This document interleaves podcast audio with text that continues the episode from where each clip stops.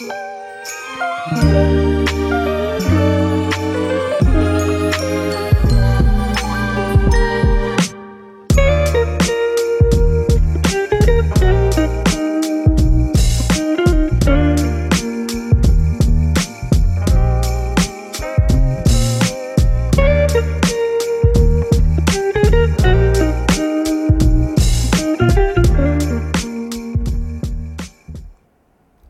八字太郎第六集，不要胳膊向外歪。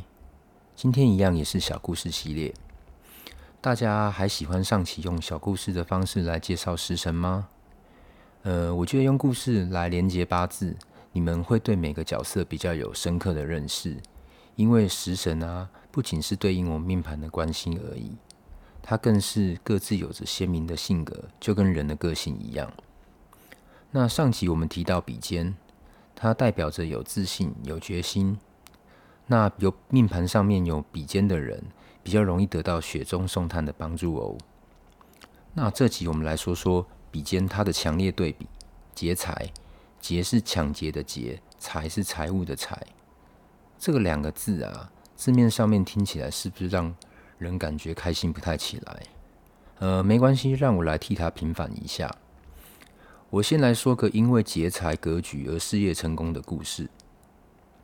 不知道你们知不知道，日本早期有间知名的企业大龙集团，他老板啊中内功先生，他是最早从美国引进 Lawson 入日本的的人，就是那个我们去日本玩的时候，不是很多那种便利商店连锁，像 Seven Eleven，然后 Lawson 之类的，那早期就是他引进进来的。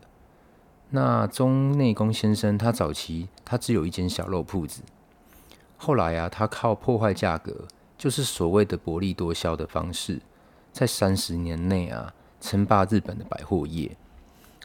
当时同期很有名的百货公司还有星光三月跟大丸百货。最有名的是他在神户开第二间分店的时候，对面啊，当时就伫立着号称日本营业额第一名的大丸百货。那当时有一个口号，一条手帕卖一块钱日币，让许多那种家庭主妇啊，他们在口耳之间相传，他们都纷纷说到说，嗯、去大龙百货啊，根本不像是在买东西，反而像是白白送你东西一样。就是这个效应啊，很快的造成神户市的大龙旋风，神户市百货的业绩啊，很快的变成大龙百货占七成。而大碗啊，仅仅只剩下三成而已。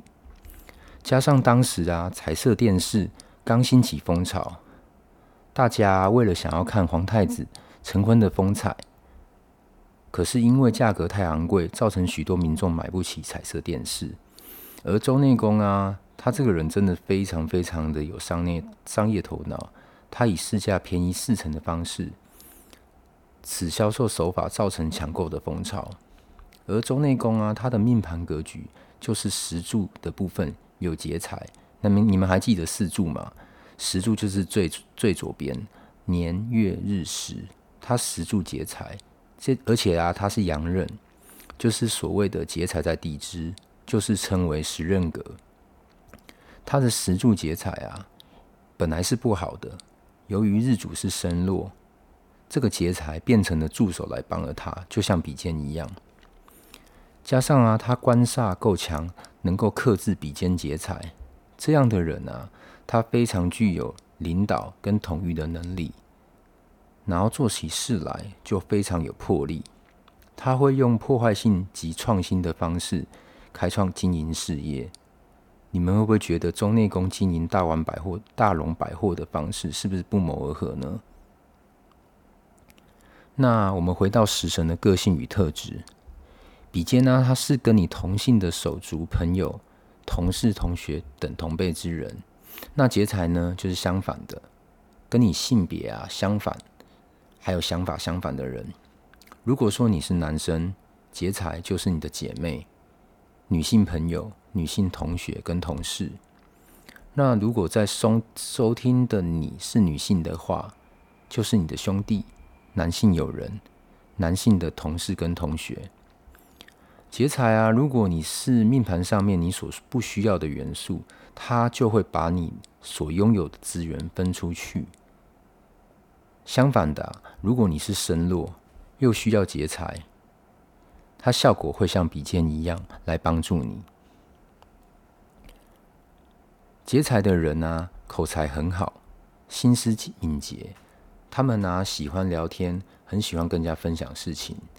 他们也善于啊迎合别人的喜好，加上有说服力，但是他跟三观不太像，三观是比较容易马上熟，劫财的人啊，反而他会先观察你，他会先都一开始都不太讲话，他会看一下你有没有跟他有共同点，那如果有共同点，他发现你跟他是想法一样的人，他就会跟你聊得很开，个性比较算是慢熟。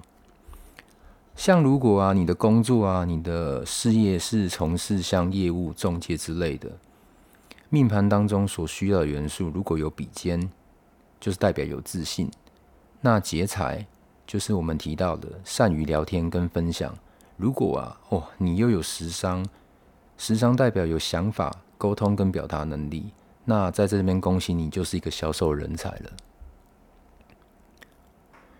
这边的时商啊，指的是什么？与我们的日常又有什么关系呢？没关系，我们下集会介绍它。我们下一集啊，会陆续分享其他食神的故事。当然啊，不要错过最精彩的时商的部分。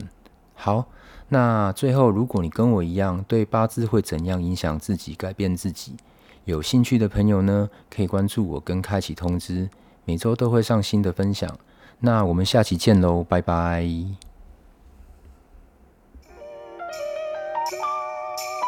thank you